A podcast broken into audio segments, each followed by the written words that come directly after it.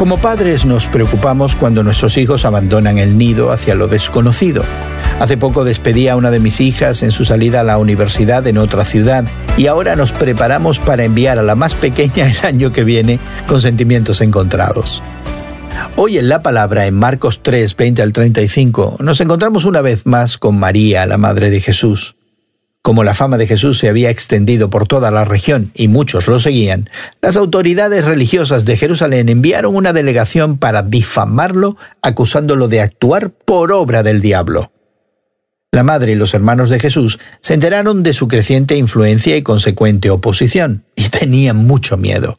Así que fueron a buscarlo. No sabemos el estado de ánimo de María. Seguramente estaría preocupada. Pero algunos de sus familiares pensaron que Jesús estaba fuera de sí, María estaba preocupada por su hijo, y es posible que los hermanos hayan querido evitar que la controversia en torno a Jesús afectara a su familia.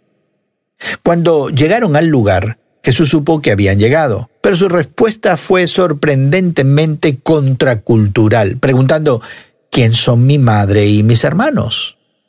En una sociedad donde la familia era la base de la vida social y económica, Jesús afirmó que la mayor conexión para él era la relación con Dios.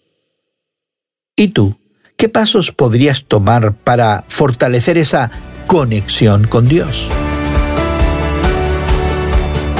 Hoy en la Palabra es una nueva forma de conocer la Biblia cada día con estudios preparados por profesores del Instituto Bíblico Moody. Encuentra Hoy en la Palabra en tu plataforma de podcast favorita. Más información en hoyenlapalabra.org.